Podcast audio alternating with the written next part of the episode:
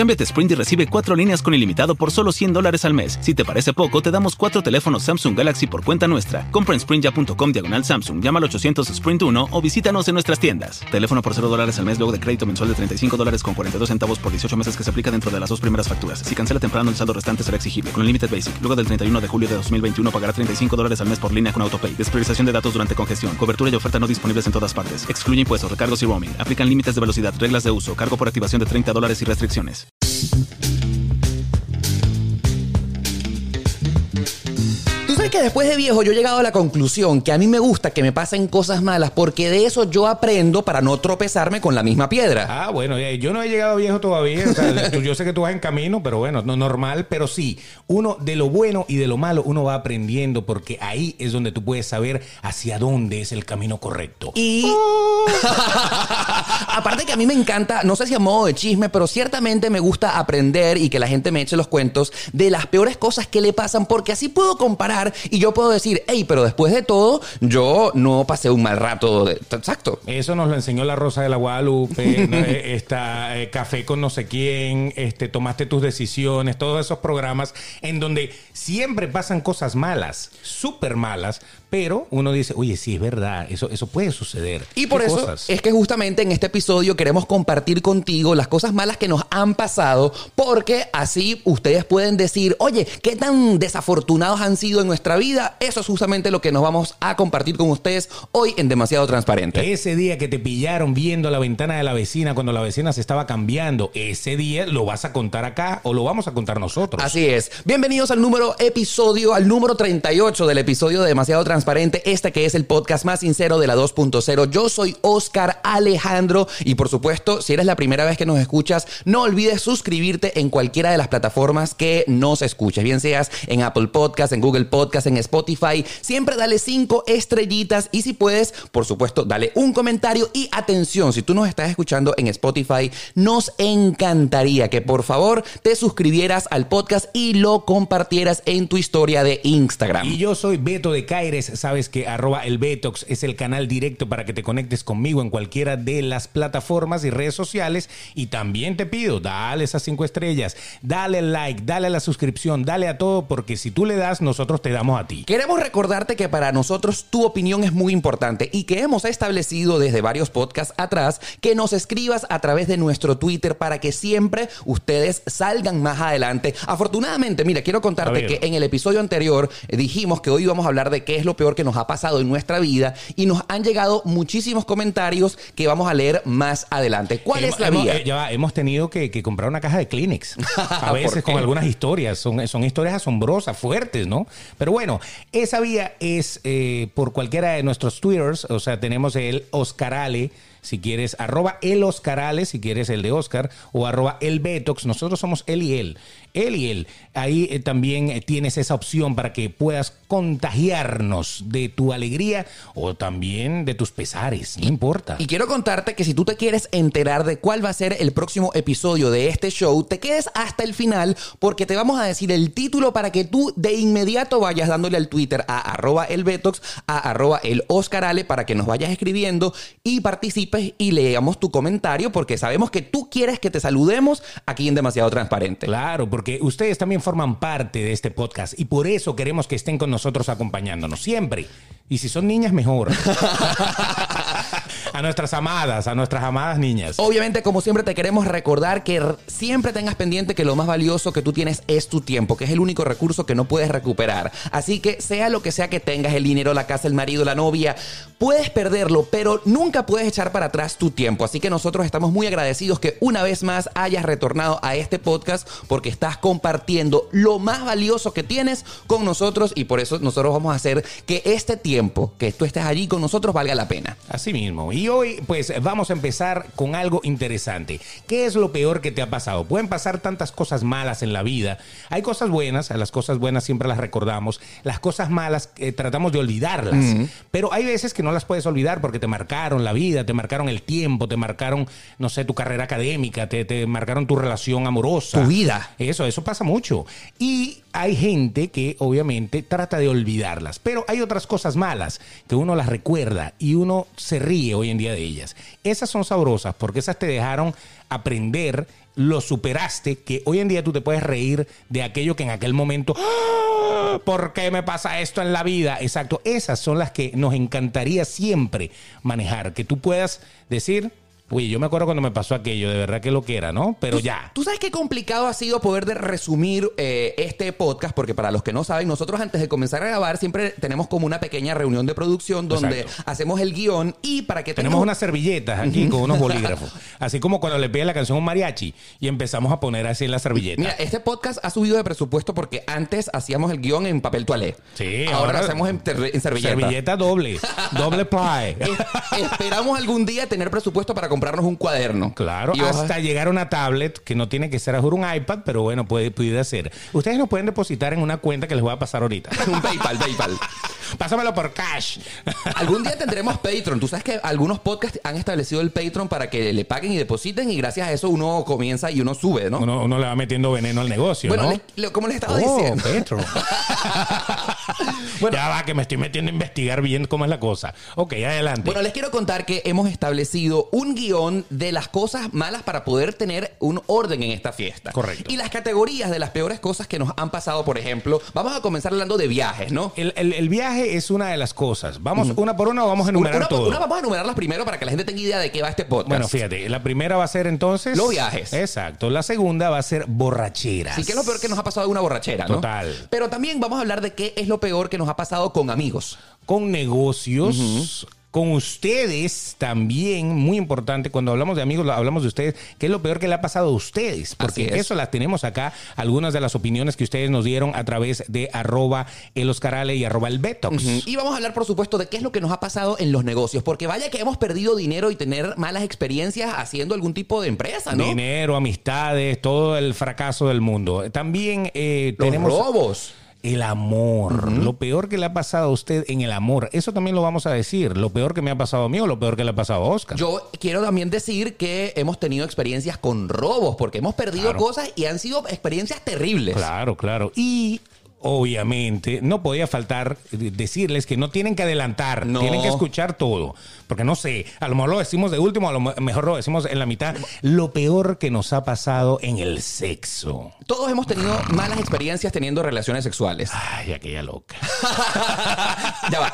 Aquella loca que no queremos volver a repetir. Eh, no, no, no, ojalá que no. Más nunca. Quédate con tu mujer ahora, con tu hombre, con tu macho. Lo que sí es cierto es que, bueno, vamos a comenzar a hablar qué es lo peor que nos ha pasado en nuestra vida con los viajes. Sí, los viajes eh, son interesantes porque siempre que uno viaja, siempre hay cosas que suceden. Hay, hay, hay, hay- hay el problema de que, de que se retrasó el vuelo o el problema de que el hotel no era lo que tú esperabas, el- te embaucaron de alguna manera. Hay tantas variables, ¿no? Cuando uno Claro. viaja, porque hay una producción, las maletas, eh, no, muchas cosas no dependen de ti. Y entonces, a pesar de que te puedas preparar lo más posible, siempre habrá algún factor que se te escape de las manos. A ¿Qué es, ver, lo, qué es lo peor que te puede pasar en un viaje? Bueno, vamos a decirlo bien. Vamos a hablar primero de, de una generalidad. exacto. ¿Qué es lo peor que te puede pasar en Que un te viaje? dejó el avión. Eh, Por ejemplo. O el barco o el, o el medio de transporte en el que te ibas a ir. Te Que- dejó. exacto. Y, y perdiste todo tu, tu schedule, tu- lo que tú El tenías horario, programado. pues, correcto. Y dígame cuando te toca hacer un tránsito, o sea, cuando Es te una toca... conexión. Exacto, que llega, eh, llega tarde y, y perdiste la conexión. Eso le ha pasado a todo el y mundo, si creo yo. perdemos la conexión, pues por supuesto las maletas se nos pueden perder. Y se te Y- puede perder la reservación del hotel y se te puede perder tantas cosas. Ok, por ejemplo, Puedes perder la dignidad porque te vas a poner a llorar en el counter diciendo a la señora,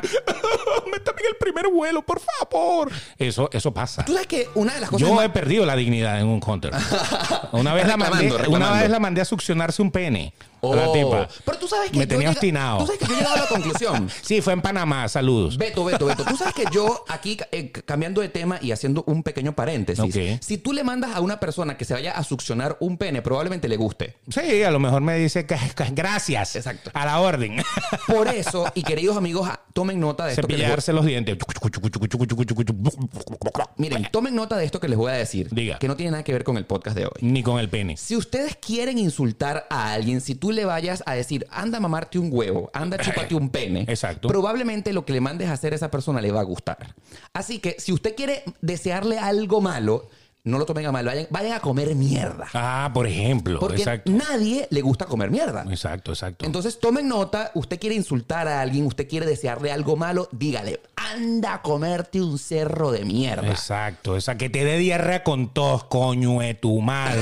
Así Pero mismo. si tú le dices, Perdón, anda- perdón las malas palabras, yo no las uso mucho. Exacto, pero si usted quiere decirle, desearle algo malo, dice, anda a mamarte un huevo, probablemente Sí, le va a a, lo mejor, a lo mejor va a llegar a la casa a hacerlo. Entonces uno no sabe, ¿no? A lo mejor le decía algo bueno, pero para que tú veas, no tenía tantas malas intenciones, ¿no? Bueno, continuamos, regresamos. Ok, a ver, ¿qué entonces- es lo peor que nos ha pasado en un viaje? En un viaje lo que te puede pasar malo puede ser esto. Ya cuando tú ya hiciste el viaje, otra cosa que te puede pasar mal Sí.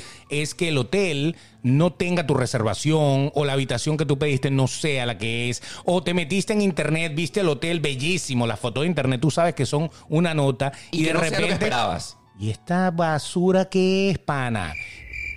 Cámbiate Sprint y recibe cuatro líneas con ilimitado por solo 100 dólares al mes. Además, te damos cuatro increíbles iPhone 11 por cuenta nuestra cuando entregas iPhone 6S o más recientes en cualquier condición. Compra en sprintya.com diagonal iPhone, llama al 800 Sprint 1 o visítanos en nuestras tiendas. Teléfono luego de crédito mensual de 29 dólares con 17 centavos por crédito de 18 meses que se aplica dentro de dos facturas. Si cancela temprano, el saldo restante será exigible. Requiere nueva cuenta. Unlimited Basic luego del 31 de julio de 2021 pagará 35 dólares al mes por línea con AutoPay. Despreciación de datos durante congestión. Cobertura y oferta no disponibles en todas partes. Excluye impuestos, recargos y roaming. Aplican límites de velocidad, reglas de uso, cargo por activación de 30 dólares y restricciones. things.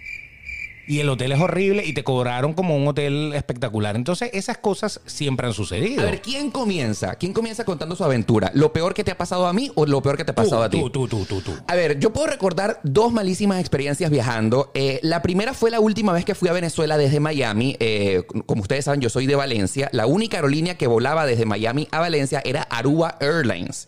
Y se retrasó muchísimo. En esa época contaron que un pájaro había, eh, pues... eh, vol- por una turbina. habían entrado por, por turbina y la aerolínea estaba volando con dos aeronaves nada más. Y le cayó peta. Y, que la Y protección de un los viaje desde Miami a Valencia que pudo haber durado como máximo cinco horas, duró 12 horas. Ah. Me- o sea, nos estuvieron esperando muchísimo acá en Miami, llegamos a... Aruba, nuevamente el avión no estaba listo, estuvimos esperando ocho horas nuevamente en Aruba, no nos dieron ni siquiera comida, no nos dieron agua, no nos dieron nada. La gente estaba sumamente molesta. Llegamos a Valencia a las 3 de la mañana y yo había llegado a Miami, o sea, yo llegué a Miami, perdón, al counter del aeropuerto de Miami a las 6 de la mañana y yo llegué a Valencia a las 3 de la mañana del día O siguiente. sea, casi un día. Todo Te un día volando. tres horas para, para viajar. Correcto, Wow. yo creo que más nunca voy a volar en Aruba Airlines, saludos. Saludos a ustedes. Pero la segunda mala experiencia Oye, que yo me los pasó... tenía de cliente. Ya va, que me están escribiendo aquí. Adiós, adiós. Hasta aquí llegó nuestra relación. Claro, y por eso a mí me enseñó, como todo nos enseña algo, eh, volar en aerolíneas siempre uno pueda, aerolíneas grandes. Claro. Que a esas aerolíneas pequeñas siempre se va a faltar algo en el servicio. Sí, porque el problema de la aerolínea pequeña es que eh, realmente ellos tienen un par de aviones o Sí. tres aviones que por lo general son rentados. Y ese es el avión que parece un autobús. Ese es el que va de Valencia a Miami, de Miami a, a Puerto Rico, de Puerto Rico. Es- es- es- hace un tour. Y tienen- si se daña ese, Se daña todo. ya, no, no hay más nada. Y tienen hacer. tan poco presupuesto que probablemente no te van a hospedar en un hotel en tal caso que pase algo malo o te vayan a dar comida. Te dejan ahí como un perro abandonado. En cambio, las aerolíneas cu- cuando son más grandes y tú estás en, en la ciudad donde ellas son las reinas. Claro, por ejemplo, American United. central. Por ejemplo, American, en la ciudad es Miami, una de las ciudades Una de de Miami. ellas, claro. Exacto. Entonces, si tú estás en Miami, el avión en donde tú ibas a viajar tiene una falla, ellos fácilmente tienen 40 aviones más parados Correcto. ahí en la esquina y sacan otro y ya.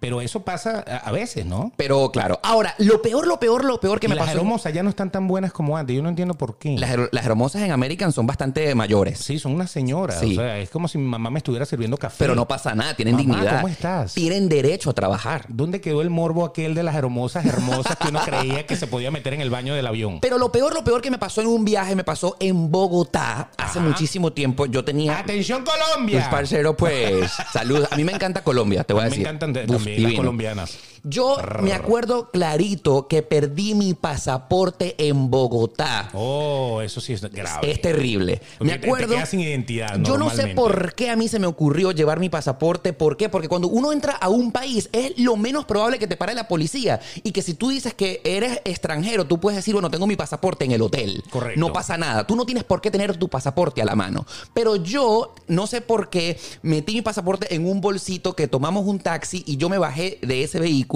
y me di cuenta que había dejado el bolsito dentro del taxi como una hora más tarde y no recordé ni cuál fue la línea de taxi que tomamos ni el número que era. Fue desesperante realmente. Recuerdo que al día siguiente mi familia se regresaba para Venezuela.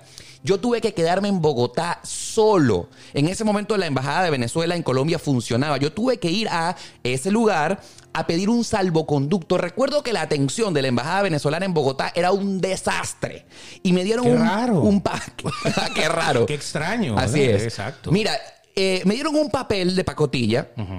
que es un salvoconducto, y solamente así yo pude salir de Bogotá, pero me tuve que quedar solo sin mi familia, que regresó sin mí, eh, y pues gastar un dinero que no tenía. Aparte, yo tuve que pedir a Venezuela, a mi familia en Venezuela, que me escanearan mi cédula, varios documentos, mi partida de nacimiento. Me la mandaron por email y fue terrible, una muy mala experiencia. De hecho, me recuerdo haber llegado al aeropuerto de El Dorado y cuando yo le enseñé a las autoridades colombianas ese salvoconducto de, pues, me que habían dado en, el- en la embajada venezolana, eh, tuvieron que llamar hasta el supervisor porque obviamente tú pasas por migración y no están acostumbrados a que tú no lleves tu pasaporte. A ver, una sino hoja tamaño carta Una hoja tamaño carta. Claro. Yo recuerdo haber llegado al aeropuerto de Caracas, Maiquetía, y cuando hice migración en Venezuela, también el oficial de migración dijo, ¿qué es esto?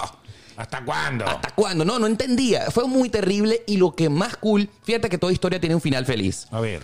A- al Te final. con el guardia, No, ¿no? no, no, no, no. Perdón. El taxista de Colombia contactó a un amigo en Venezuela porque yo dentro del bolsito tenía un número telefónico de alguien en Bogotá y me devolvieron el pasaporte. Ah, un tipo serio, un tipo decente. No Sí. te lo secuestró. No, exactamente. Fíjate, como dos meses más tarde, mi pasaporte venezolano regresó. Ahí, ahí mismo. Y yo pude, re- y yo pude recuperarlo. Bueno, qué bueno, qué bueno. Ah, tú sabes que eh, voy, a- voy a contar una anécdota eh, de, Por de- favor, de un por favor. familiar. Yo tengo un familiar que se fue en un tour. En un tour. Pero esto es una anécdota que, que me, me- me la recordaste por el tema del- de, el- la, la documentación. Sí. No hay nada peor cuando tú viajas al extranjero que se te pierdan tus papeles. Sí, eso es lo más valioso que tienes. Porque entonces, entonces prácticamente te dicen, oye, pero eh, deja el pasaporte en la caja fuerte Sí. del hotel para que no se te vaya a perder. Pero entonces si te agarran en la calle en un problema, tienes que tener tu pasaporte. Entonces es como bien complicado. Hay que cargar como una copia o algo así para uno poder eh, vivir en paz, ¿no? O sea que lo que vas a contar no te pasó a ti, sino te pasó a un familiar. a un familiar A un amigo, se un fue en un tour, se fue en un tour y, y, y, ¿sabes? De esos tours que van 50 personas, ¿no?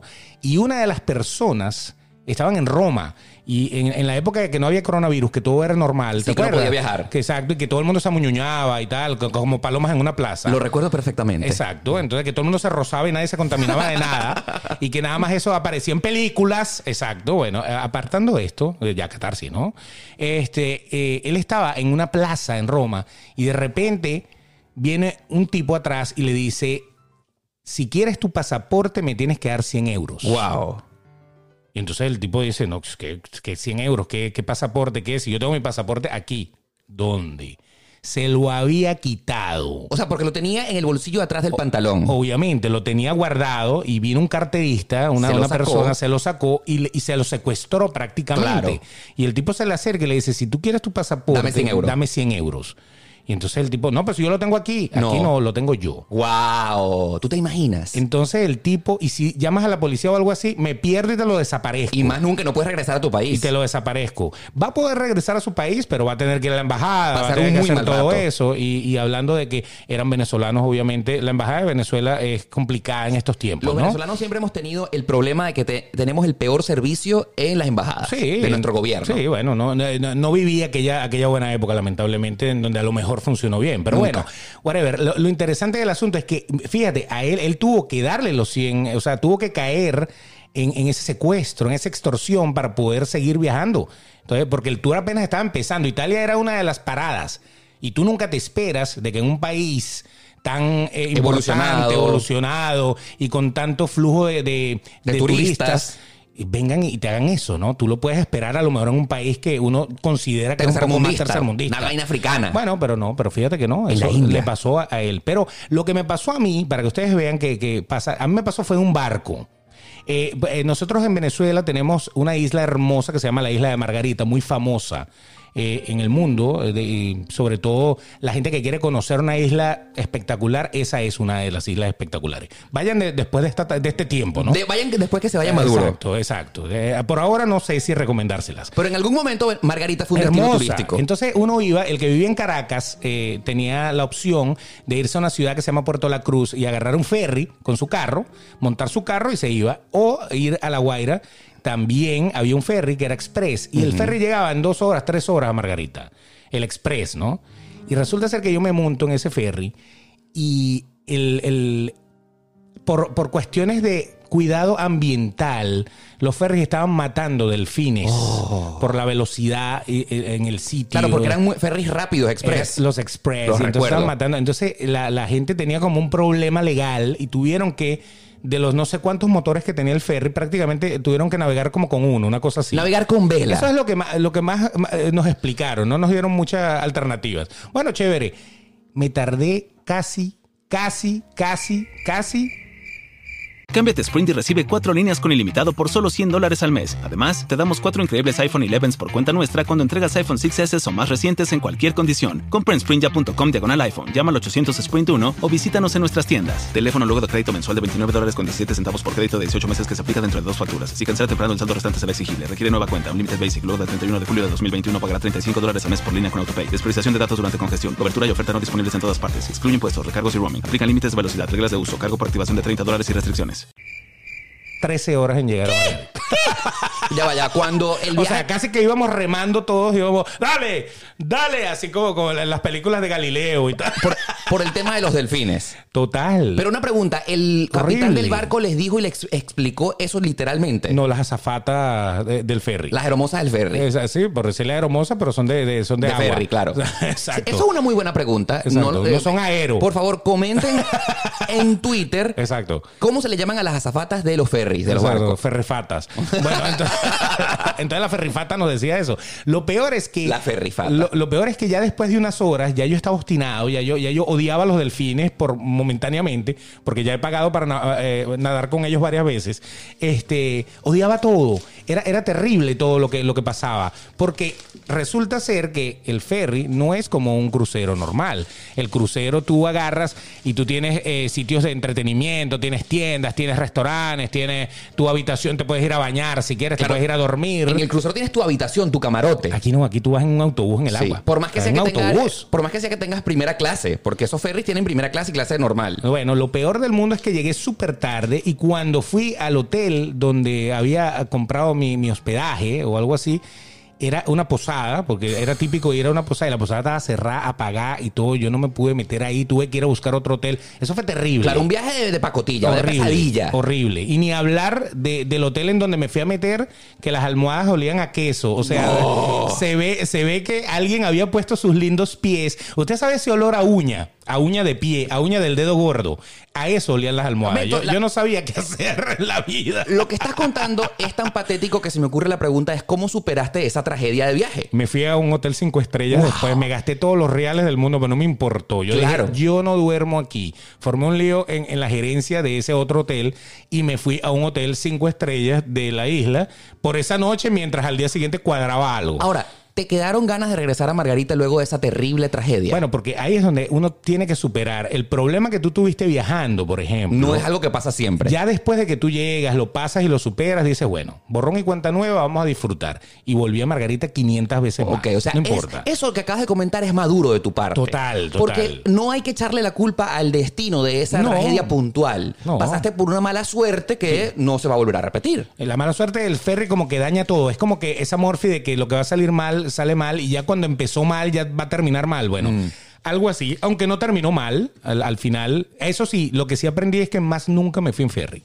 Claro, siempre en avión. En avión y alquilaba un carro. Chao. Listo. Rentaba un carro y andaba con mi carro tranquilamente. allá. Garantía de que más nunca te va a pasar ese retraso. 45 minutos ya estaba en la isla y me montaba en mi carro y para el hotel que ya yo conocía, que yo sabía que no me iba a embaucar ni nada por el estilo. Así es. Esa puede ser una buena manera de salir. Porque de todos los problemas tú tienes que buscar una solución. Claro, más nunca te puede volver a pasar, más nunca puedes volver a repetir y tropezar con la misma piedra. Pero eso en los viajes es muy común. Sí. Pero hay otras cosas que te han pasado malas en la vida. Así es. Yo creo que podemos seguir en las categorías que de las cosas pe- peores que nos han pasado con las borracheras.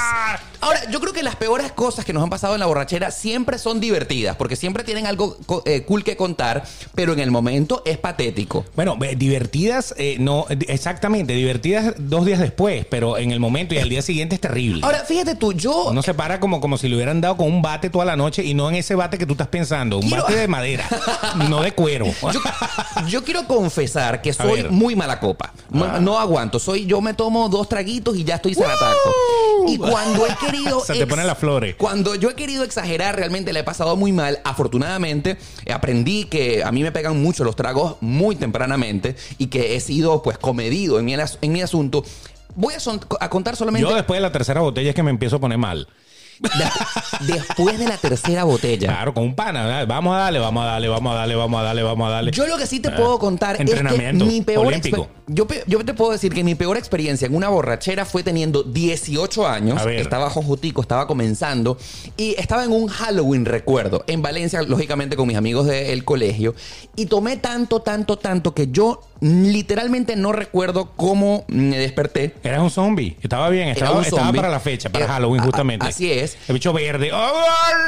Hablando así, ya, listo, zombie. Yo desperté en la casa de unos panas, Uh. pero no sin antes. ¿Sin cuando- ropa? No. No, no, no. Ah, mosca. Con ropa completa. Obviamente nunca supe cómo llegué ahí, pero lo peor que sí me pasó de esa borrachera es que obviamente mis compañeritos del colegio aprovecharon porque me quedé dormido tirado en el suelo, Ah, bueno. perdí la conciencia completa, pues sí me tomaron fotos que publicaron en las redes sociales de ese momento, Uh, que pusieron en high five. five. Exacto.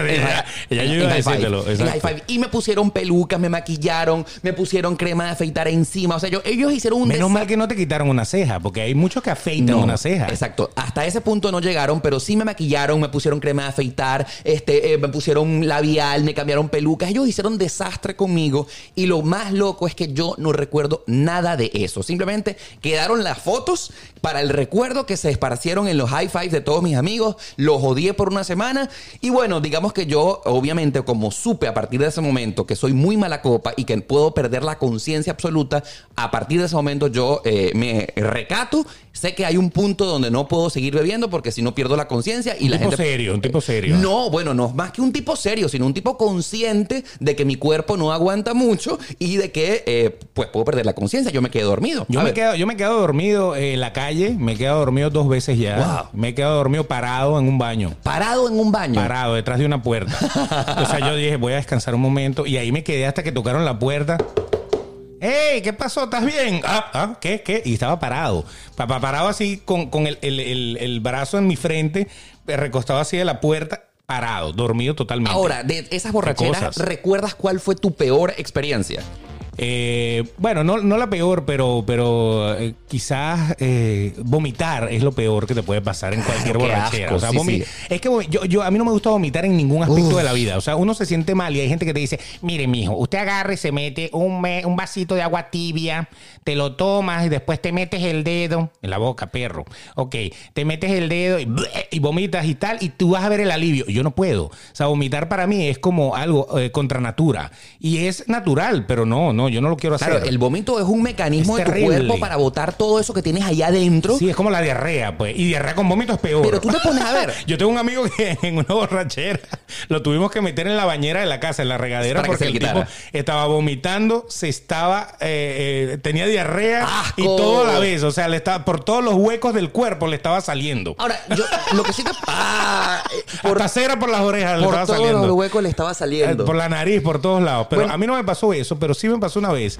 Fíjate, esta es una anécdota bien personal, ¿no? Pero, pero la vamos a echar. Claro, para, que para ustedes eso. vean, para que ustedes vean que nosotros queremos compartir cosas que pasan. Nos ¿no? reímos de nosotros mismos. Adelante. yo vivía eh, eh, en un edificio y entonces, nada, eh, tomé de más, ¿no? Y eh, en ese día yo estaba acompañado por mi actual esposa, justamente. Oh. Éramos novios en esa época. Y entonces ella, ella me llevó a la casa porque yo estaba, ella manejó. Yo, obviamente yo no, no iba a ser tan inconsciente. tu esposa de- es una, una mujer con pantalones. Ah, totalmente, totalmente. Ella es la que lleva los pantalones en la casa, sí. Yo lo siempre lo he admite, dicho. lo admite. Tú llevas la falda. Sí, yo soy la que cocina. Ah. Ok. Entonces, este, fíjate, e- ella, ella me lleva y cuando vamos en el ascensor, yo estoy parado y de repente hago así. Y vomité toda la pared del ascensor. Qué asco. Parado, Qué parado. Yo estaba asco. parado y vomité. Me salió así de frente como, como si usted hubiera echado un manguerazo. Un volcán. Exactamente. Qué Boté asco. todo lo que tenía. Entonces, oye, me metió en la casa y después ella vino con un balde, un coleto, una cosa a limpiar. Eran como las tres y media de la mañana. Menos mal no, el ascensor no lo estaba usando nadie. Y O sea, había dos y yo me imagino pues. que de esa explosión volcánica que tú mismo te... Ahí eh, salió todo. Yo no sé por qué cuando uno vomita siempre hay espaguetis y yo no comí Sí. espagueti. siempre tuve para. ¿Y esta pasta de dónde salió? un, un grano, un grano. Un grano de maíz. Una yo, caraota. Yo no como maíz. O sea, Ahora, pero exacto. la, la- la cosa es, tú bañaste y ensuciaste el ascensor y al mismo tiempo supongo que a ti mismo también te, te llenaste. Claro, me, me habrá caído, pero es que fue Qué tanta la presión que salió así, como un spray en la pared. Y entonces, bueno, ella, ella fue, limpió todo, ¿no? Recogió Qué para- responsable. exacto. Eh, Saludos a tu esposa. Al día siguiente, al día siguiente, cuando yo voy saliendo, en los edificios en Venezuela se estila tener una conserje. Claro. Que es la persona que limpia el edificio. sí, sí, ¿no? sí. No, no es un front desk ni nada por el estilo. Y entonces la conserje me dice, oiga, me dice, menos mal que no había cámaras ahí en el edificio. Oiga, eh, hay que ver que la gente sí es mala copa. Anoche vomitaron el, el ascensor. Entonces yo, yo, sí, y eso. Sí, yo no sé, y tal. Y cuando yo digo, pero ya va, yo, yo, yo, yo estoy sacando cuentas mentales, yo digo, pero si esta mujer limpió el ascensor, ¿cómo, cómo, cómo fue que Sí, se enteró? se dio cuenta. Bueno, entonces, la- la- ¿sabes lo que la mujer me dice? La mujer me dice, oye, vomitaron el ascensor, y, pero se ve que limpiaron, pero no limpiaron las puertas. ¡Qué asco! Porque obviamente, claro, ella estaba limpiando el ascensor con las puertas abiertas, no se dio cuenta, después se fue por otro ascensor y entonces la- las puertas quedaron como... o sea que cuando cerraba, Sí, sí, sí, sí, ahí sí. se Siempre veía. hay una caída. Siempre hay una ahí. caída. Ese fue, ese fue el detalle que ¿Qué faltaba edad, te- en qué- esto. qué edad ¿ah? tenías tú? ¿Qué edad tenías tú? Eh, quizá 25 por ahí. Ah, ok. 26 Ah, años, muy más o bien. menos. En el siglo pasado. Sí, sí, más o menos. Todavía el blanco y negro todavía era una moda. Bueno, Todavía se usaba bigote. avanzamos con las cosas que nos han pasado en nuestra vida, lo peor que hemos vivido y por supuesto queremos recordar puntualmente, esto nos duele, los negocios, Uh. porque nos da en lo que más apreciamos y ¡ah!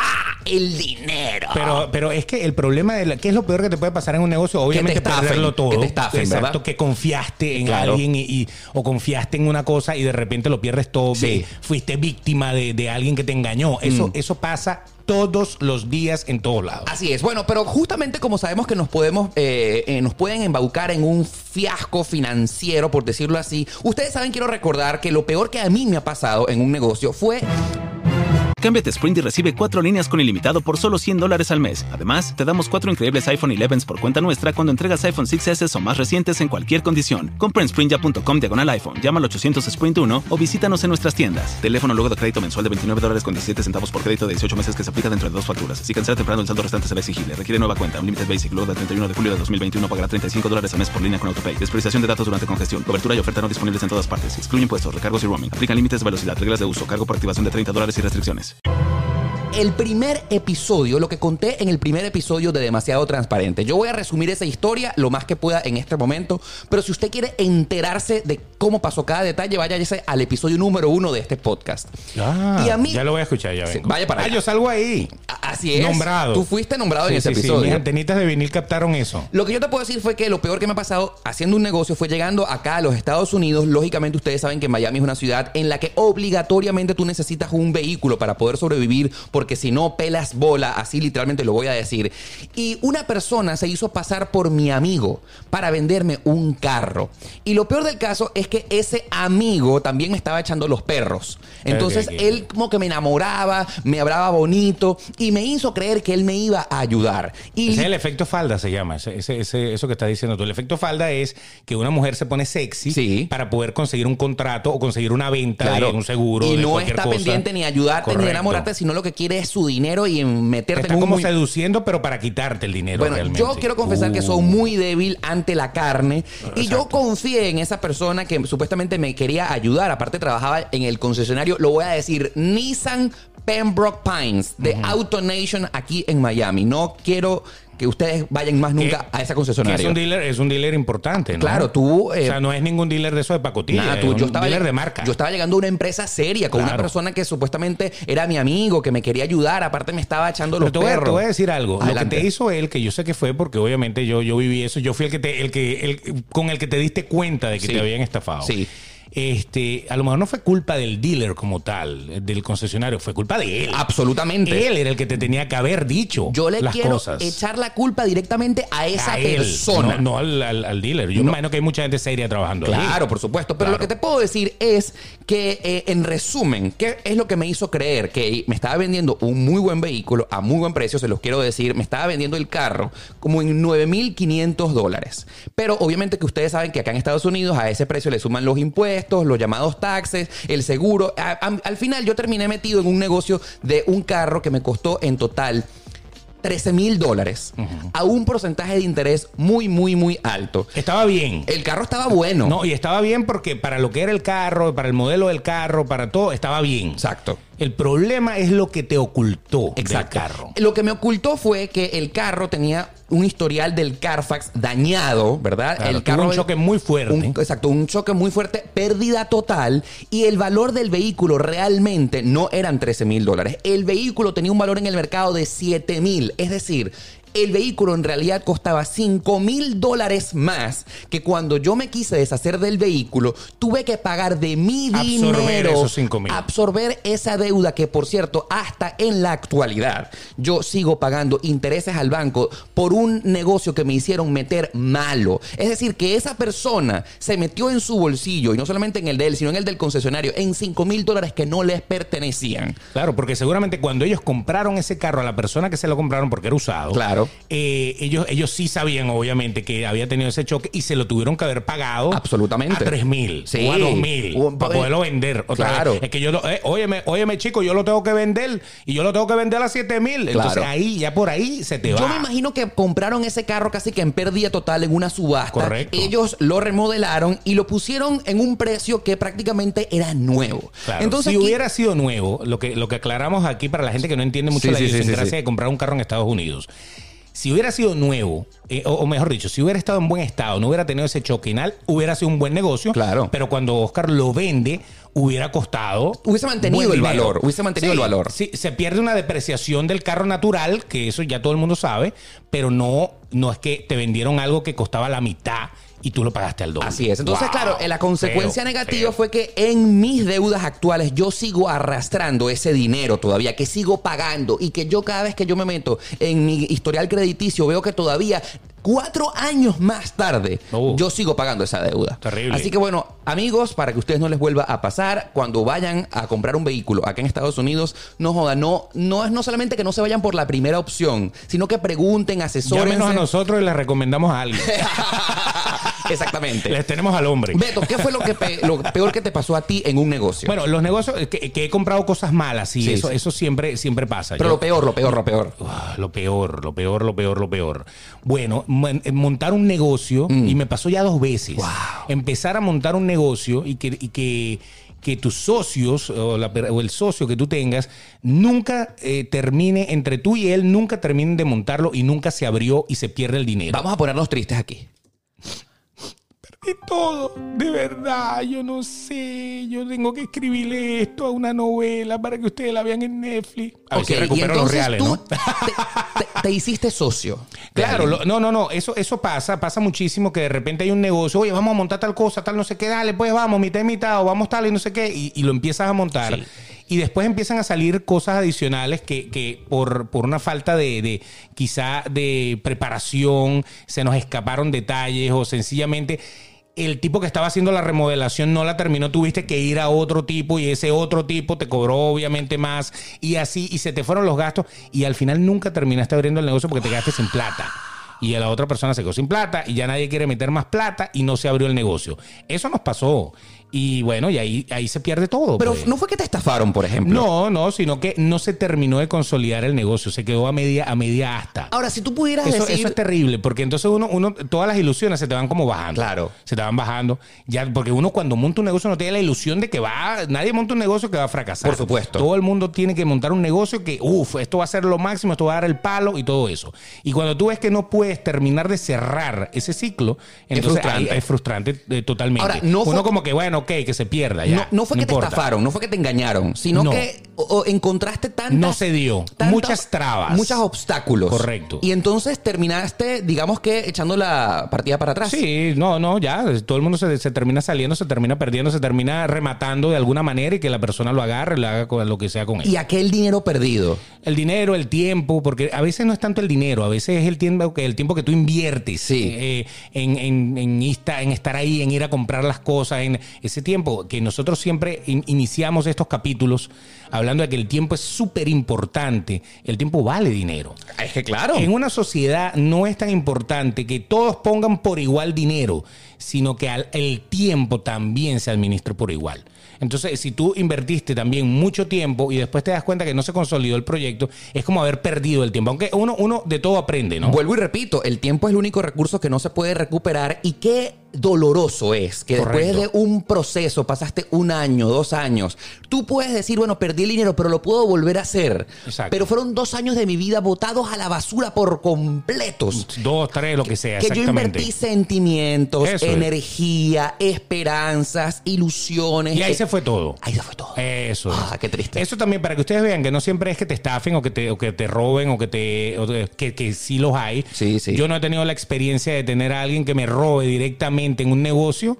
Pero he, he tratado siempre de trabajar con gente muy seria, pero, pero que el negocio no se dé es prácticamente también como una forma de, de aprender, es un aprendizaje, es una cosa diferente. ¿no? Ah. Pero bueno, de todas formas, ¿qué es lo peor que te puede pasar en un negocio? Bueno, que tu socio te robe, por ejemplo. A mí no me ha pasado, pero sí conozco muchos casos de que la sociedad se acabó porque se dieron cuenta, epa, pero ¿qué pasó aquí? Y cuando tú te pones a sacar la cuenta, hay una fuga de dinero y cuando te das cuenta es tu propio socio Sí, que te te está robando. correcto. Entonces tu socio es como tu Tu pareja, tu pareja. Eh, Es iba a tu decir tu pareja. mujer, pero verdad. Es tu pareja. Tu pareja. Claro. Entonces es como cuando tu pareja te engaña. Wow, es dolorosísimo. Entonces, eh, pero aquí es dolor con dinero incluido, no ¿no? lo terminas odiando además. Claro, güey. Maldito. O sea, tú, ¿cómo, ¿cómo vienes a hacernos esto a nosotros mismos? Y aparte demandas a ese socio. Claro, y ya después, ese sí que no te hablas más nunca con él, lo odias y toda esa broma. Entonces, por eso, eso no me ha pasado a mí, pero sí conozco muchos casos de gente que no se habla, incluso familiares que no se hablan porque ese me robó y el que robó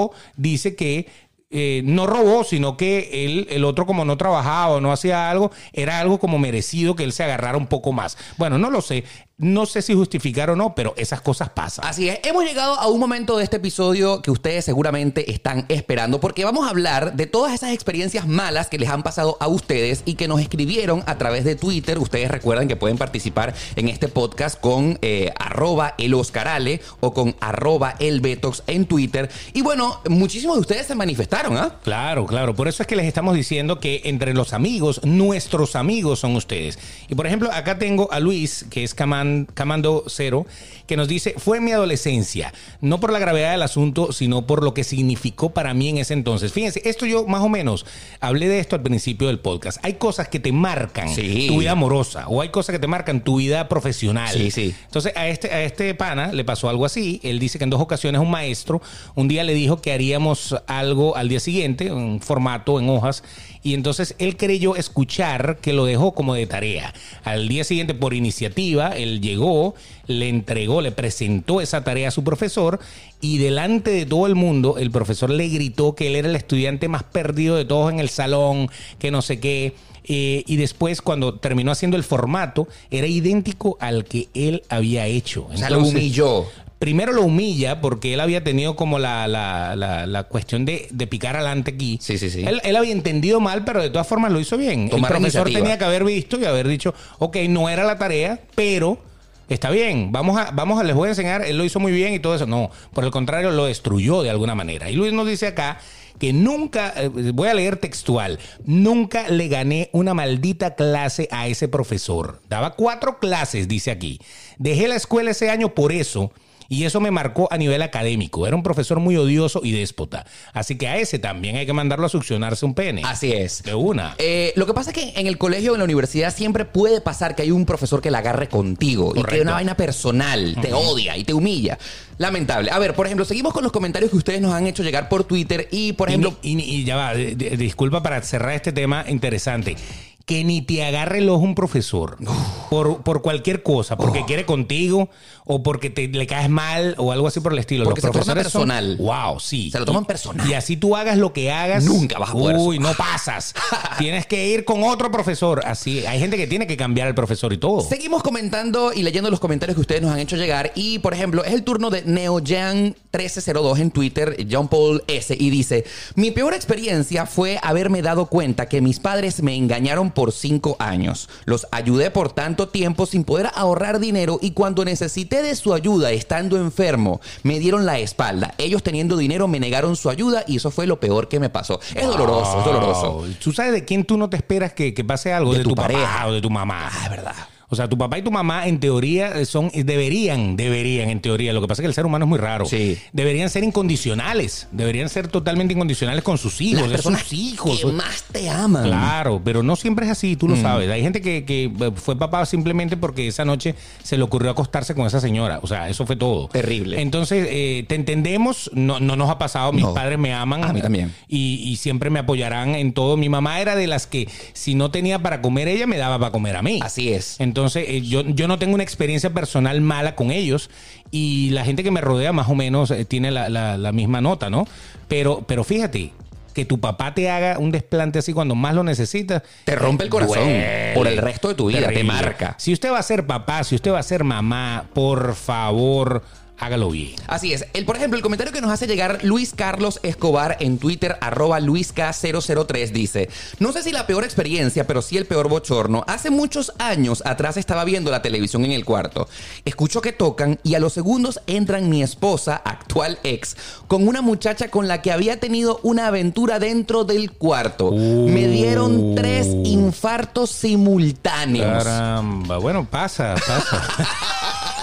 Ya que estoy, estoy, estoy como metiéndome en los zapatos de él, es triste, ¿no? Sí, sí, sí. Es totalmente triste que te pillen así de candela, ¿no? Ahora- o sea, ser pillado en una infidelidad de parte y parte es terrible, ¿no? patético. Eso es una de las peores cosas que te puede pasar. O sea, Sí. porque obviamente pierdes inmediatamente tanto tu esposa, tu culito formal con el que estaba saliendo, como con el cacho. Claro. Te quedaste sin el chivo y sin el mecate. Te quedaste sin nada, o sea, fracasaste en la vida. O sea, sencillamente te quedan los recuerdos de aquella insertación. Terrible. Qué horrible. Pero ¿sabes qué? Eso me recordó. Yo, yo, yo conocí a alguien que, que tiene, y ustedes seguramente conocen a alguien, que se devolvió la típica historia de me fui de viaje, pero se canceló y me devolví. Y cuando llegué y abrí la puerta de la casa, ahí estaba tu pareja con otra o con otro. Porque yo conozco dos casos. Uno, que cuando se devolvió estaba la mujer con un tipo, exacto. Pero también conozco el caso de que cuando se devolvió estaba el tipo, porque era una mu- ella era una mujer, estaba su esposo con otro tipo No, en su cama. A mí me muero. Yo, yo me, a mí O sea, me es, es doble, doble shock. No, no, no, no. es doble shock, porque si tú estás casado eh, heterosexualmente, tú jamás te imaginas que tu pareja tiene esa, esa bisexualidad Claro. incorporada. Entonces, que, que lo descubras montándote cachos. Y aparte, con una relación homosexual que tú no te la esperabas. O sea, es doble shock. Una novela. Esa pana más nunca confía en un hombre en su vida, ni que le llegue Bob Reynolds ahí con el pecho peludo y, y los bigotes grandes. Así es. Bueno, seguimos leyendo sus comentarios y fíjate, esta historia que nos hace llegar Alejandro Baker, arroba Alejandro Beca 17, dice... Un día saliendo del trabajo quise caminar a mi casa, eran aproximadamente las 7 de la noche y me ofrecieron llevarme. Yo quería caminar, pero una persona se detuvo. Yo trabajaba en Medellín, ustedes saben que las regiones de Belén, Fátima y Calazán son lejos. Y cuando iba pasando por la avenida Colombia frente al estadio, pasó un vehículo muy hermoso, un BMW. Y el conductor se detiene, me toma, te toca corneta y me acerqué al man y me pregunta una dirección y pues yo se la doy. Él me agradeció antes yo poder decirle algo más y me dice, oye, ¿a dónde vas? Y yo le respondo, ¿a dónde? A Calazán, amigo. Sube, yo te llevo. Y Oscar Beto ahí cometió el error de su vida porque no lo pensó bien. Él se subió en ese vehículo con ese tipo y Dios apenas arrancó, subió los vidrios y comenzó a hablarme que él tenía 60 años, que era Oh. soltero, que le gustaban los hombres jóvenes. Me contó que era diseñador de ropa y que hacía jeans hermosos y pues en su mente él dijo, coño de su madre, aquí fue tantas vainas me han pasado y terminaré cogido por un viejo. Tal, tal cual. Palabras tal cual. textuales de lo que dice Alejandro. Tal cual, qué loco. Bueno, el tipo siguió con sus insinuaciones y todo el camino hasta me tocó la pierna, ahí le reclamé que yo tenía novia, cosa que era mentira. Pero bueno, hasta fotos de mi mejor amigo le mostré y le dije, mira mi hermosa novia. Cuando habíamos llegado a mi destino, yo le digo, bueno, ya que mejor aquí y ya que estoy cerca, justamente mi jefe de trabajo me llama y se pega cuando, ay, se perdió un poco la historia. Lo que sí es cierto es que él termina diciendo que su jefe colgó el tipo, abrió la puerta, me dio su tarjeta y dijo esto. Este es mi número. Llámame cuando quieras. Wow, qué bueno, pero por lo menos de verdad no se lo pegaron, ¿no? Que, era lo que, lo que él tenía miedo. O sea, de todo lo malo, es, el mal momento, pero, pero salió vivo. Salió vivo de ahí, o sea, salió vivo porque bien podían haberlo descuartizado porque hay sádicos y locos por todos lados. Bien podían haberlo abusado, bien podían... Eh, ¿Hubo un abuso psicológico? Sí, hubo un abuso psicológico y me imagino que eso lo marcó. Pero tú sabes que a veces uno peca de confiado, porque desde niño a ti tu mamá y tu papá, cuando tú estás, te dicen, no le abra la puerta a los extraños. No le hable a extraños. No le hable a extraños. Si viene alguien, estás en el parque y tal, a ofrecerte algo, usted no le acepta nada un extraño. Y cuando pasan estas cosas, que viene alguien, se te acerca, te baja el vidrio, te dice algo, entonces yo te llevo. Claro, tú estás cansado a lo mejor. te montes en ese carro, porque tú no sabes, esos ángeles que caen del cielo, que te quieren ayudar, eso no existen, así en la tierra. Hay más demonios que ángeles en este caso, ¿no? De gente que te quiere hacer daño. Entonces, bueno, pendiente con eso. No, no, nosotros eh, lo bueno es que lo recuerdes y yo creo que aprendió de eso. Y más nunca, más nunca se montó en un carro de un, de un extraño. ¿Tú tienes otra experiencia de la gente que nos escribe por Twitter? Sí, aquí tenemos uno que nos escribió que, que dice eh, Danilo, que en, Twitter es arroba Elkin Danilo Z3. Dice, la peor experiencia que he vivido se divide en tres partes. Esta, es una experiencia que la ha vivido muchísima gente que nos está escuchando seguramente. A ver, ¿qué será?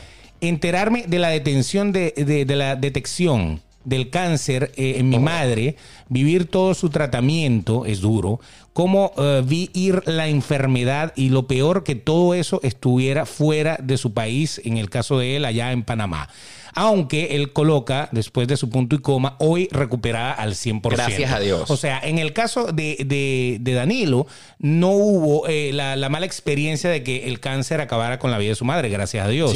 Pero muchísima gente acá ha tenido una enfermedad terminal de algún familiar muy querido, no juro su mamá, puede ser mamá, papá, los abuelos, la tía, el hermano, quien sea, o personalmente que a ti te detecten una enfermedad terminal, eso es terrible, sí, sin detenernos mucho en este tema, porque realmente el tema del cáncer para muchos de nosotros es sensible, ¿verdad? y la muerte de un familiar es horrible. Por ejemplo, mi Pero en el caso de ella, en el caso de él, su mami se, se, eh, recuperó. bueno, por ejemplo, mi papá murió de cáncer y es terrible esa enfermedad, no se la deseo a nadie porque no solamente sufre el que la padece, sino también toda su familia. Claro, es Y yo pienso que es como un castigo porque el cuerpo entero se te va muriendo progresivamente, pero tu mente queda intacta hasta el final. Tú literalmente te estás muerto en conciencia. Claro, claro. Entonces, esa es la peor parte. Esa es la peor parte. Tú sabes que te vas a morir.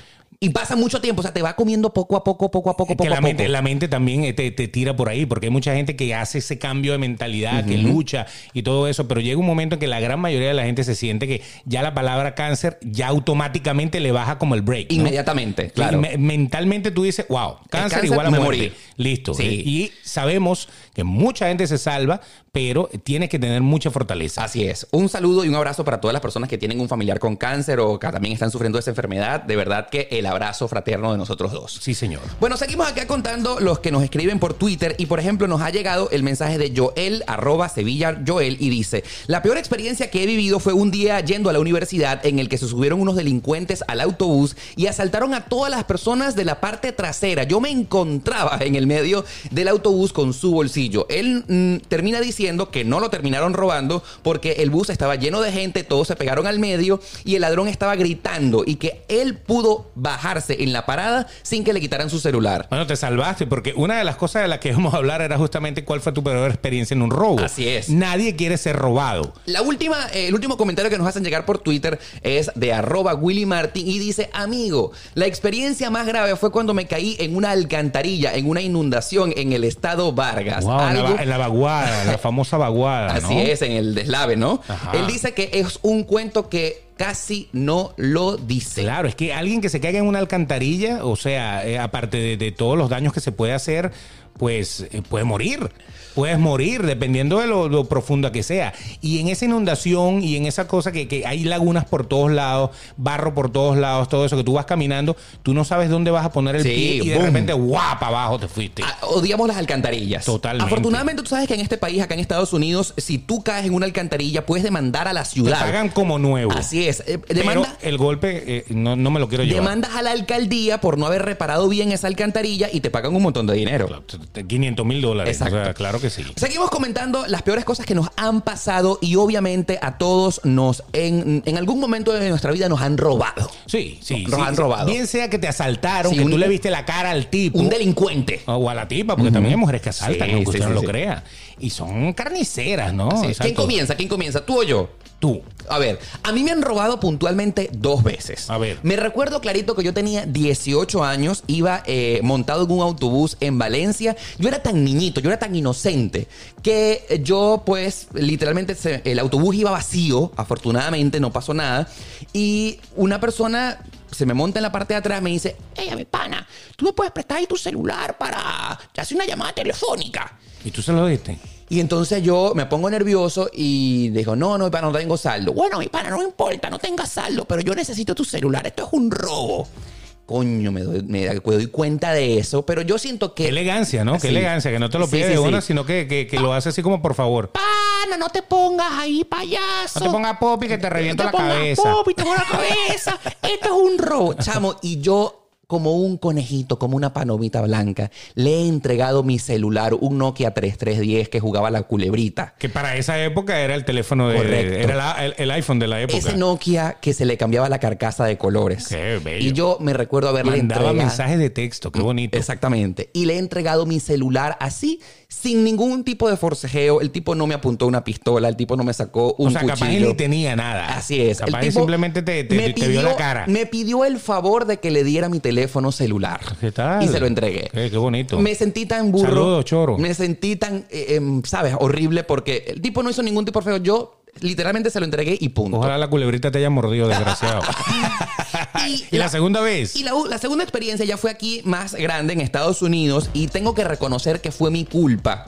Yo dejé la cartera de mi billetera. Ya, los robos, eh, eh, voy a aclarar esto antes de que eche ese Aclara, aclara, aclara. Nunca un robo es culpa de uno. Nunca. No. Bueno. ¿Por mm, qué? mm. ¿Por qué? Porque es como, es como la, la, la, y la culpa no era mía, ni cómo me vestía, ni de- como la canción de las violadoras. Sí, sí, ¿no? sí. El violador eres tú. El hecho de que tú cargues, porque te- todo el mundo dice, pero como tú vas a andar con una guaya de oro así en un barrio en Caracas. O sea, es que no deberían robarte No. porque tú andes con... O sea, esa, esa mentalidad de no tengo que exhibirme, no tengo que hacerlo, eh, fue culpa mía porque yo cargaba el teléfono en la mano y el tipo me vio. No debería pasar. Pero lamentablemente nosotros tenemos que eh, resolver de alguna manera y nuestra, nuestra forma es crear una manera de que no me lo vean, de que no me roben. Por ejemplo, en, en Venezuela, Sí. si usted quiere andar con un teléfono inteligente, se lo tiene que meter en los genitales. Claro, para que no te roben. O en los senos las mujeres, o en algún lado, porque si tú lo cargas en cualquier lado, como aquí, que tú ves que la gente va caminando con,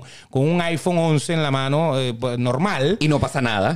Aquí no pasa nada, pero allá te escabezan, te quitan la cabeza de una. Entonces, lamentablemente, no debería de ser la, ahí está la canción. Ajá. No debería de ser así. vamos- Escuchemos. Mira, mira, vamos. en- si la gente no entendió de qué es lo que estábamos hablando, de una popular canción. Claro, es el eres tú, himno, el el himno. himno. Vamos a ver, a ver, a ver. Dale.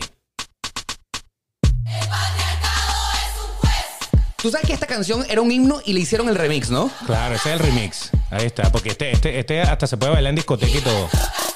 Vaya. Mm, mm, mm. Tú sabes que la gente pla, feminista pla, que, pla.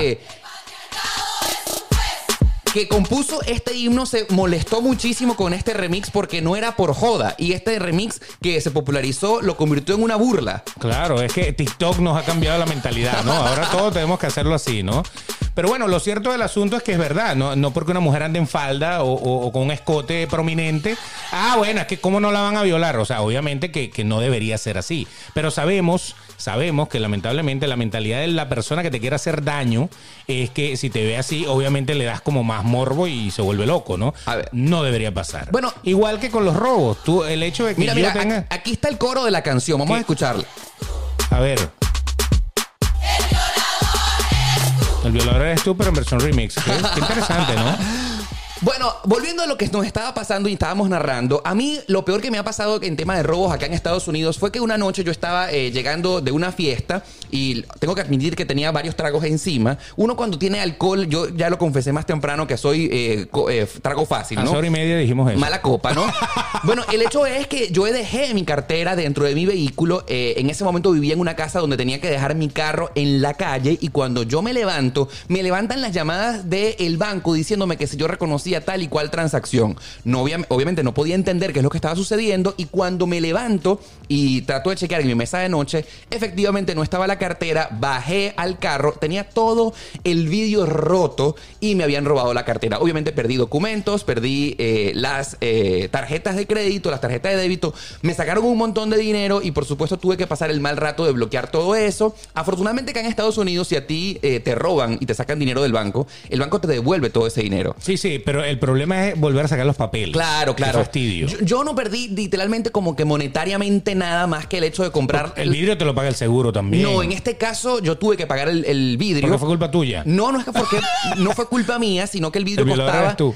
Eh, No, te costaba Ok. 300 dólares y el seguro que yo tenía de vehículo en ese momento tenía un deducible de 500. Era de los buenos. Exacto, tenía un deducible de 500. Entonces, claro, todo lo que me pasara por debajo de 500 dólares Era, era tu problema, es no mi problema. nuestro. Entonces, claro, eh, eh, aquel sentimiento terrible de ir a reconocer el, el asunto, reparar todos los vidrios. Y uno se siente fatal, porque Sí. es que el problema es que tú dices, ¿para qué dejé la cartera Sí, ahí? Yo la soy culpa. pendejo. Te sientes ¿Pero muy culpable. Esa- es que ese es el problema. No de- eh, y quiero volver a aclarar, no debería pasar. Él podía haber dejado su cartera ahí y nadie debería de haberle partido el vidrio, pero sabemos que hay gente a la cacería de estos desliz que tiene Claro. uno y, y así es fácil. A mí me pasó que a mí me robaron una camioneta, un, Wow, carro. ¿En dónde? En Y Venezuela. a mí sí me apuntaron a la cabeza. Qué terrible. Y me secuestraron allí y todo, ¿no? Wow. Pero eso era, eso era típico de, de Venezuela, que cuando te robaban el carro, al principio eh, abrían los carros y se los llevaban, pero después era más fácil agarrarte a ti en el carro Sí. y decirte, dame el carro y ya. Por eso es que inventaron cualquier cantidad de sistemas, que si el carro rodaba no sé cuántos metros y tú no estabas montado encima, se apagaba. Sí. Que si no sé qué, o sea, cortas corrientes y todo Ahora, eso. la pregunta fue, ¿dónde pasó eso? Pero ahí entonces, entonces viví lo que tú me estás diciendo. Claro. ¿Por qué me bajé en una farmacia a las 12 de la noche? Exacto. Claro, te yo me a puedo, yo me puedo bajar en una farmacia a la hora que me dé la gana. Aquí en Yo no Estados Unidos. Obviamente, pero eh, en nuestro país, eh, eh, si usted necesita ir a la farmacia es porque de verdad está requiriendo algo fuerte. Entonces yo me bajo, pero porque, porque la música de alerta. Porque estoy Por- triste. Porque, que- porque tristeza. Ya, ya yo me río de esto, ¿no? Ok. Entonces fíjate, yo me bajo porque las farmacias antes no eran estas multifarmacias como ahorita, sino que había una farmacia de turno. De taquilla, sí. Era, entonces tenía una ventanita y tú tenías que ver en tu zona cuál era la que estaba de turno. Tenía un bombillo rojo afuera que decía turno, Turno. un neón, y entonces allí tú decías, ok. Tú te bajabas. Te bajabas, y si había gente haciendo la, la- la fila en la ventanita, pues tú hacías tu fila. Bueno, y yo fui porque yo tenía una gripe terrible. Yo estaba obstinado. ¿Sabes? Esa gripe que te pega en la nariz, que, que, que tú quieres quitarte la nariz textual como el cara de papa y tirarla en un pote. Casi que tenías Bueno, coronavirus. Casi coronavirus. bueno, era una gripe de esas. Seguramente era un coronavirus de la momento. época. Ok. Y entonces yo digo, oye, me va, me va a dejar aquí un momento para comprarme algo porque de pana, no sé, cualquier cosa. ¿Qué hora era? Un acetaminofén normal. ¿Qué hora Medianoche, medianoche. O medianoche. Como a las 11. Yo, yo creo que no llegaba a la medianoche. Ok. Y entonces llego allí y había una persona eh, em, haciendo la, la fila. Mejor dicho, había dos personas haciendo la fila. Y yo me metí detrás del segundo y estaba de tercero en la fila. Y entonces de repente, cuando el primero está hablando así con la, con la farmacéutica, y de repente la farmacéutica cierra la ventanilla, cierra, y se han volteado los dos con una pistola en la mano No. cada uno. Me dicen, montate en el carro. Y yo que, ok, o sea que los tipos estaban esperando, haciendo la cola, esperando a ver quién era el pendejo que iba a llegar allí y para reventarlo de una vez. Y eso fue lo que me hicieron a mí. Entonces me metieron al carro, obviamente, me mandaron para atrás. Yo me fui atrás con uno y el otro se montó adelante a manejar y me pasearon como media hora y me dejaron tirado lejísimo de mi casa mientras ellos eh, veían si mi carro tenía algún GPS o tenía algún localizador o algún cortacorriente o alguna cosa. Cuando ellos pudieron eh, darse cuenta de que todo estaba bien y, y- y- y eso me dejaron, me votaron y me dijeron que no mirara para atrás Wow. que siguiera caminando por esa vía. Y cuando yo miro para atrás, porque para colmo que ellos te revisan para ver si tú andas armado. Por supuesto. Entonces, cuando tú vas caminando por la vía, venía otro carro atrás con otros dos tipos. ¡Wow! También armados que me, me- me hicieron así con la pistola en el ojo, así como que. Apuntándote en te- la cara. Te estoy viendo, exacto, como para que yo no me fuera a poner, que la- no sé, que me fuera a sacar el zapatófono y, y- y me, me pusiera un zapato de eso de James Bond que dispara y entonces me pusiera a matarlos allí, ¿no? Mm. Entonces me di cuenta de que uno no puede ser valiente dentro No. de un carro. A lo mejor yo podía haber tratado, vamos a suponer que yo hubiera agarrado defensa personal, le caigo al de atrás, le meto un tiro al de adelante y me bajo. Igual los dos que venían atrás me iban a matar. Por supuesto. Entonces, eso, eso me pasó y entonces más nunca me bajé en una farmacia de noche. Claro. Ese es el problema. Sí, son Que Uno experiencias- tiene que tener como que, bueno, precaución. No debería pasar, pero sabemos que pasa. Ahora, en resumen, ¿en qué ciudad fue esto? en Caracas. en Caracas, ok. ¿Y qué carro La te ciudad, robaron? les voy a decir, la ciudad más peligrosa del mundo.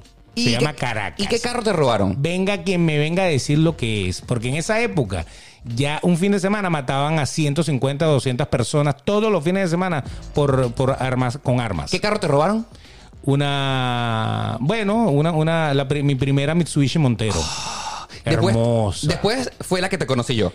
No, de- después apareció esa, esa, esa ¿La camioneta. recuperaron? La recuperé, pero después fue la que me conociste Yo pienso tú. que eh, has ganado el título, lamentablemente, de lo peor que nos ha pasado, porque yo pienso que del resumen de todo esto que vamos a contar, nunca nada como eso, ¿ah? Claro, no, no, es que en ese momento tú dices, ya, aquí fue, pues. Ya. Aquí, aquí me picaron en dos. Ca- Casi te muri- que te mataron Aquí me picaron en Sí. dos. Y, y- y te dicen, y te dicen, tienes arma, tienes esto, no sé qué, ¿dónde, qué, dónde estás tú? ¿Dónde? O sea, te, te tienen un trabajo psicológico terrible, ¿no?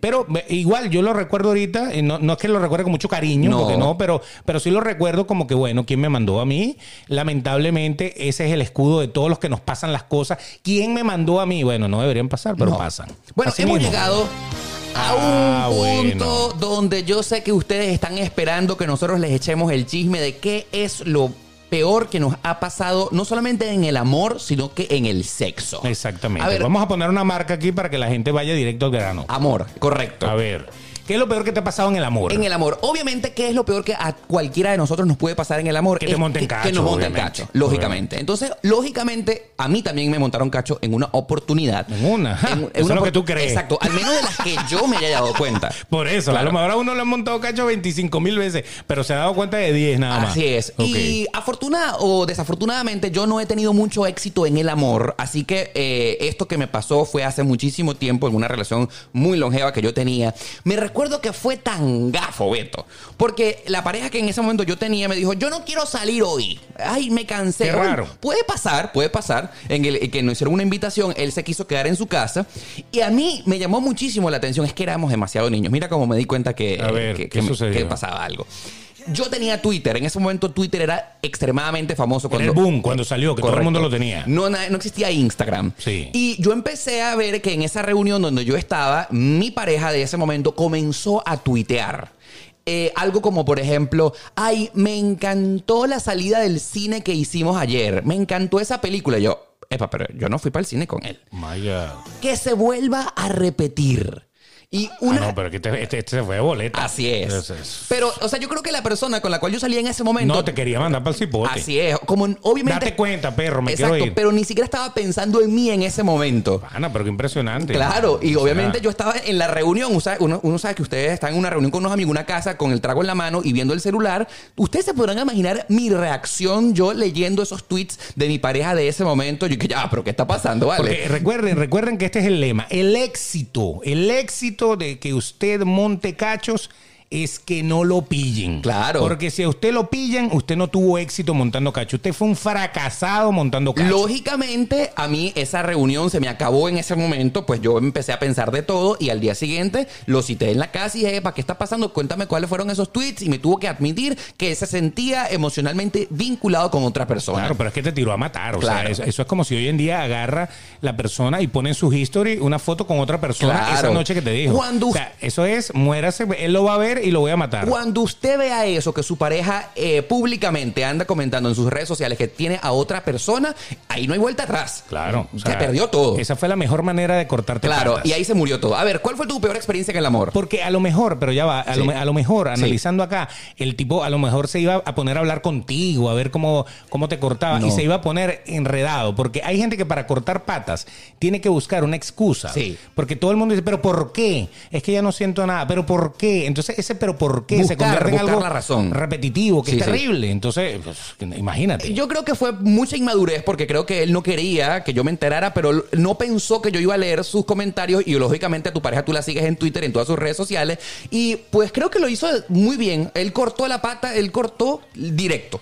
No, yo creo que lo, lo peor que, que me ha pasado a mí ha sido este parejas psicópatas. Mm. Una De- pareja psicópata. De esas que tú no quieres salir con ellas o ya, ya, ya pasó, ya, ya lo dejamos así y se te aparecen en todos lados Oh. y, y se te aparecen y se te aparecen y se te aparecen, pero se te aparecen hasta en el ascensor de tu casa. Claro, es una relación Y- tóxica. Es, es terrible. A mí, a mí me pasó ya como dos o tres veces de que se te aparece esa persona que tú no quieres ver ya.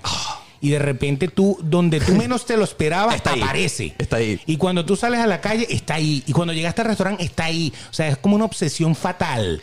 Eso me ha pasado ya dos veces, por lo menos eh, así textuales, que yo digo, pana, que le pasa a esta loca, pana. Claro. En una me atreví a, a- a como... Enfrentarla. En una de las veces que me la conseguí, me atreví y le dije, venga, venga, pa- va- vamos para el cuarto, vamos para la pieza, a ver qué es lo que... Pero después me arrepentí. Yo dije, ¿qué hago yo aquí, pana? Fuera de aquí. Esas tóxicas locas que, andan acosando, que son stalkers, acosadoras, esa- eso es lo peor que te puede pasar, aparte de que te monten cacho. Porque que te monten cacho, bueno. Es normal, ¿no? Uno, uno dice, si en el amor y en la relación que tú tienes, bueno, la otra persona se consigue a alguien que le guste y tal, lo va a intentar a lo mejor y bueno, puede ser. Pero que de repente tú conozcas a una persona que te parece normal y de repente te la empiezas a conseguir después de sacarle tanto el cuerpo en todas las esquinas, Sí. es como que, bueno, pana. Y entonces ¿Qué cuando sales con yo? alguien, está esa persona ahí como viéndote, ay, no, pana. No, y o aparte sea, te da miedo, ¿no? Porque es una persona que te está siguiendo los pasos, que quizá contrató un espía que no vive en un... Es una espía. Una espía, sí. Es que tú estás esperando el momento en que llegue chi, No. con el cuchillo así, tipo Alfred Hitchcock, y guaca, guaca, guaca, y te Sí, mate a ti. sí, y mate a la persona que anda contigo. Pero, eh, fíjate Eso me que- pasó muchísimo. Ahora, eh, tú estás echando este cuento porque lógicamente es lo peor que te ha pasado en el amor, pero al mismo tiempo dice mucho bien de ti. O sea, mujeres que se han vuelto adictas a Beto de Caires. bueno, pues te estoy diciendo, por lo menos dos Se han visto muy- así. No las nombro de vaina. Porque me sé los nombres, los Ya, apellidos. Yo lo que quiero decir es que pobrecitos los- las parejas de esas mujeres en la actualidad, porque no han cambiado, deben ser igualitas en este momento. Una se casó, la otra sí no sé nada de ella. No me voy a poner a su nivel, chica. No me voy a poner a su nivel. Pero qué lo que era, ¿no? Qué lo que era. Eso, eso me pasó. Pero en el amor pueden pasar muchas, Muchas cosas. cosas. También que te engañen, no solamente con otra persona, sino que tú te des cuenta que la persona está contigo por interés. Ay, qué horrible, Eso ¿verdad? también pasa muchísimo. No me ha pasado. ¿no? Yo creo que en ese- Porque estamos hablando de cosas que, que- que le pudieron haber pasado a ustedes también, ¿no? Sí, sí, sí. Eso, eso, eso es darte cuenta de que de verdad esa relación tuya es simplemente un fake, que tú eres el que está enamorado y la otra persona no. Eso, eso pega duro Así a la es. madre, ¿no? Ah, pero tú quieres llegar ahí, ¿no? Claro. Sí, no se me paró, está bien. A mí también. No me gustaba la tipa, pues ¿qué puedo hacer? Todo- lo peor que le puede pasar a un hombre en el sexo, no se me paró. Punto y final. Eso Lógicamente, es. ustedes me conocen.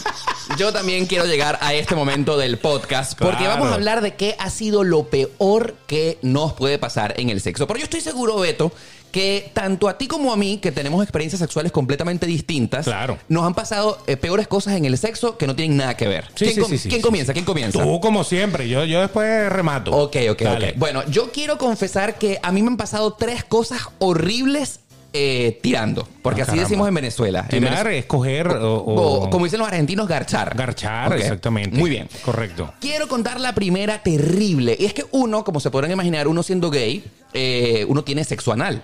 Porque Sí. por ahí uno donde tiene sexo. Ese es el sitio. Correcto. Sí. Porque el oral eh, eh, es igual en, en ambos. En ambos. Pero uno tiene sexo anal. Correcto. Yo, amigos queridos, ustedes que me están escuchando, ustedes saben que cuando uno va claro a una relación anal, primero tiene que lavarse el culito. ¿Ok? Pero ¿cómo se lava? ¿Con un enema, una cosa? Bueno, no tanto como un enema. Ahora ya hay aparatitos, ¿verdad? Vamos, vamos, vamos a tomar nota los que no sabemos absolutamente nada de esto. Ok, No, mentira. Los enemas, Tú los compras. No, nosotros también tenemos relaciones anales. Claro, tú. Con mujeres, obviamente. Un enema que es, bueno, es un aparatito que ya tiene un agüita, ¿verdad? Con Claro, líquido hay que adentro. lavárselo. Correcto, Claro. en la farmacia. Pero en este caso no, uno los gays, uno tiene como un aparatito como de goma que llenas de agua, caliente preferiblemente, eh, la enroscas, tiene un tubito, tú te lo metes en el culito. Eso. Este, te lavas toda esa parte que tienes ahí, esos desechos anales eh, que uno sabe que son heces. Para evitar que salga así como los palitos con Nutella. Claro, correcto. ¿Sabes los palitos con Nutella? Esto, el Nutella Go. Nutella Go. Sí, Uno sí, mete sí. la Nutella y sale Y así. sale. Para evitar eso. Exacto, para evitar eso. Y uno no solamente para con uno, sino con respeto para la otra persona, se lava el culito. ¿Por qué? Porque si te meten el pene dentro de tu culito y sale manchado de pupusito, vas a cortarlo todo. Pero ¿por qué chiquito todo? bueno, porque quiero yo quiero ser lo menos desagradable posible. Ok, se daña todo porque obviamente nadie Claro, quiere ver eso. Qué el asco. Que tu pipí salga manchado de caca. Bueno. Sale. No solamente huele horrible, Sí. sino que se te baja. Ahí Sí. muere todo. Sí. Pero bueno, ustedes se podrán imaginar que comenzando yo teniendo este tipo de experiencias, yo lo metí, Beto. Yo lo metí. Sin lavar. Eh, no, a ver, yo metí mi pene No, en el un- tuyo sí estaba lavado. El- me- el que no estaba lavado era él. En un ano de otra persona que no tuvo el respeto para conmigo ni para con Oh, él. God. Y no solamente que yo meto ese pene ahí. Así es. Me ha salido embarrado por completo. Asco, ese olor. Fue horrible. Se me paró, o sea, se me bajó. Asqueroso. Fue como una cosa casi que diarreica. Perdón, queridos amigos que Sí, estamos claro. en este claro. momento. Terrible, ¿no? Pero lo peor no fue eso. ¿Qué? Sino, ah, porque lo estaba haciendo sin protección, además. A su madre. Así es. ahí sí, ahí sí ya estamos mal. Eso me ha producido una infección urinaria horrible. Claro, pero que- que- Porque que- esos son bacterias Claro. fecales que se meten dentro de tu eh, pues, conducto urinario. Uretra, sí. Y me causó una infección urinaria que yo hasta el día de hoy la recuerdo. Bueno, por eso le vamos a recordar a toda la gente que le gusta hacer el sexo anal. Sí. Hay, que, hay que ponerse preservativo Protección. con el sexo anal. Ah, ah, porque sí, es sí. que el, el ano tiene sus bacterias naturales que no son para el pene. No son para eso. Eso vale con gays y vale con, con heterosexuales, totalmente. La segunda- Esa es la ley. la segunda Póngaselo. peor No haga como Oscar, que anda rimpelado ahí. Caramba. Adelante, entonces. La segunda peor experiencia, yo pienso que comencé por la peor. Sí, porque la, la, otra no es tan mala. La segunda. Porque yo te voy a contar una intermedia, pues para, para ir, ir tú y yo. Ok, ok. A, mí, a mí una vez me pasó que yo estaba en pleno acto, taca, taca, taca, taca, taca, y a la mujer se le ha salido una flatulencia. Pero anal, no, no un quiff vaginal. Tal cual. Así, así, así, así. Y me dijo, ay, perdón, es que no aguanté. Y yo dije, oh my God. No. Yo lo que hice fue reírme. Ahí hay que hacer una pequeña parada porque hay que, hay que disfrutar el momento. Obvio. Pero menos mal que no olió. Menos mal que no había comido nada exceso de grano, ¿no? Pero no se te bajó nada. No, bueno, en el momento que tú te relajas, pues obviamente todo se va para abajo, pero después volvimos a actuar, ¿no? Pero, pero es lo que te digo, eh, eh, ese momento que tú no te lo esperas, Jamás, eso, eso pasa. jamás, jamás, jamás. Eso pasa. O que se caiga la cama. Pero no que fue la tan pata de malo. la cama se cae. Y A mí pasó- se cae la cama. a mí pasó eso, me pasó son eso. cosas que no es lo peor que te ha pasado, pero son cosas que pasan. A mí una ¿no? vez, eh, para todos los que saben Hay que- camas que no aguantan el, el chaca chaca, el atención, movimiento. atención. terrible, ¿no? Las camas de Ikea son terribles. La- las camas de Ikea. Pero ¿por qué estamos rayando a tantas marcas aquí? No tú, tú, verdad, tú no quieres que- nunca cobrar, ¿no?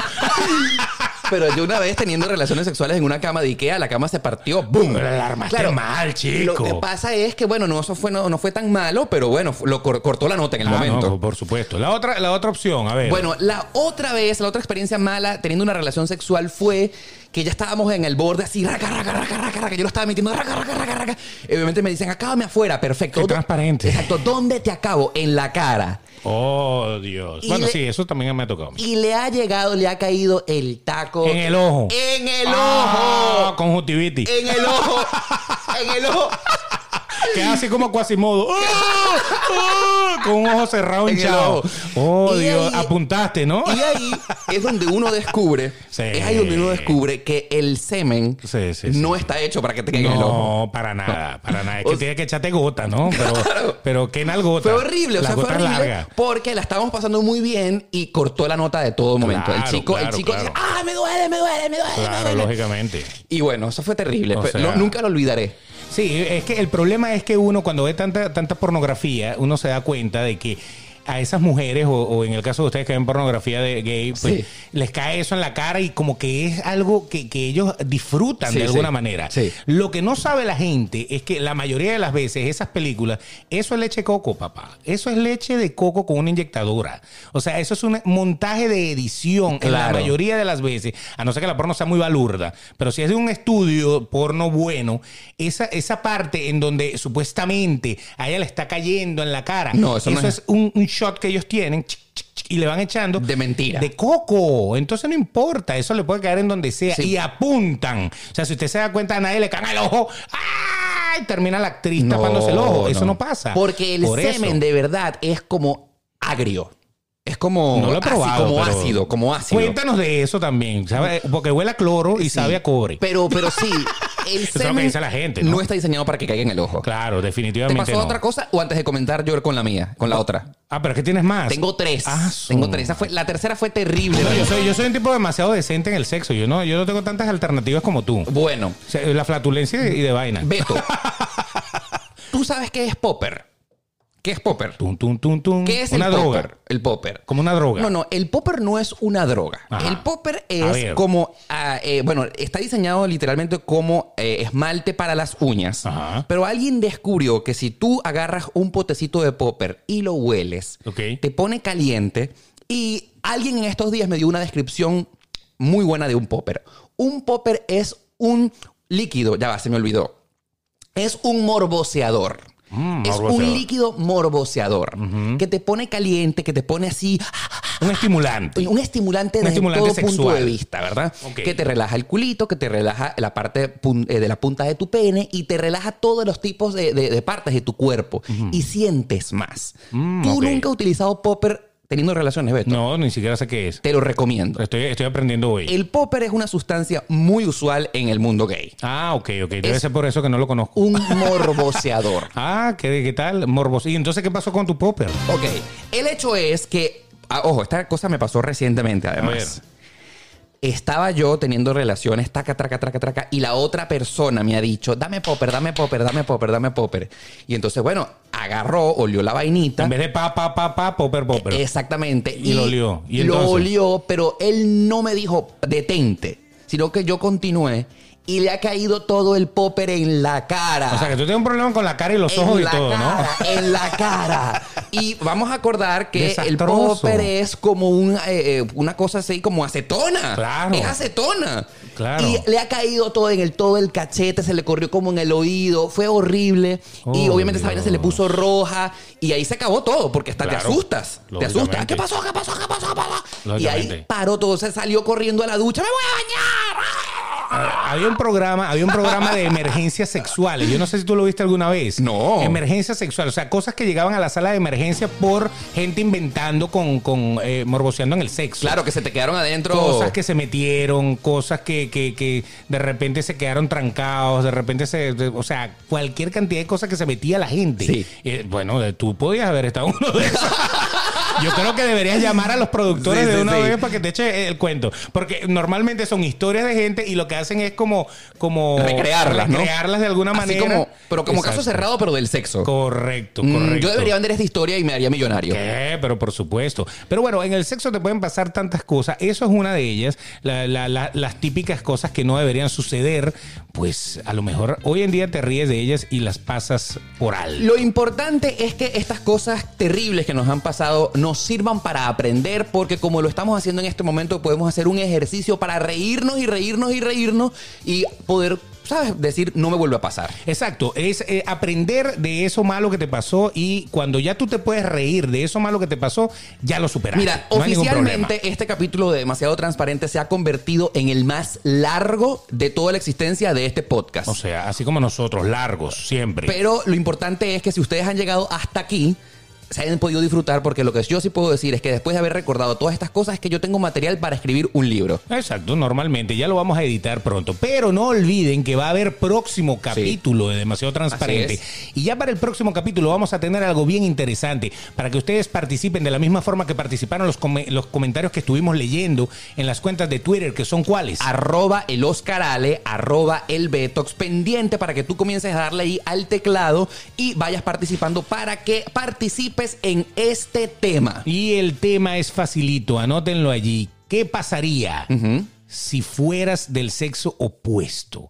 O sea, si tú, hombre que nos estás escuchando, hubieras nacido mujer, o tú, mujer que nos estás escuchando, hubieras nacido hombre. Así ¿Qué es. pasaría? ¿Qué, qué, qué cambiaría? ¿Qué harías? ¿Qué harías? Si hubieras nacido del sexo opuesto. Esa es una pregunta que todo el mundo se ha hecho alguna vez en la vida. Si yo fuera mujer, yo haría tal cosa. Si yo fuese hombre, me gustaría hacer esto. Que no vamos a decir absolutamente nada porque para el próximo capítulo lo vamos a decir Así todo. es. Esperamos tu comentario, arroba el Betox, arroba el Oscar Ale, porque queremos leerte. Así mismo, te vamos a leer, te vamos a tomar en cuenta, te vamos a mencionar y te vamos a querer hasta el próximo capítulo. Así que no te olvides de darle allí en las cinco estrellas en Apple, darle la suscripción en, eh, en lo que es Spotify. Así es. Dale like a todo lo que nosotros tenemos para que Demasiado Transparente se posicione en el sitio que tiene que estar. Así es. Yo soy arroba Oscar Alejandro en Instagram. Y yo soy arroba el Betox, Beto de Caires en Instagram. Y será hasta el próximo episodio de Demasiado Transparente, este que es el podcast más sincero de la 2.0.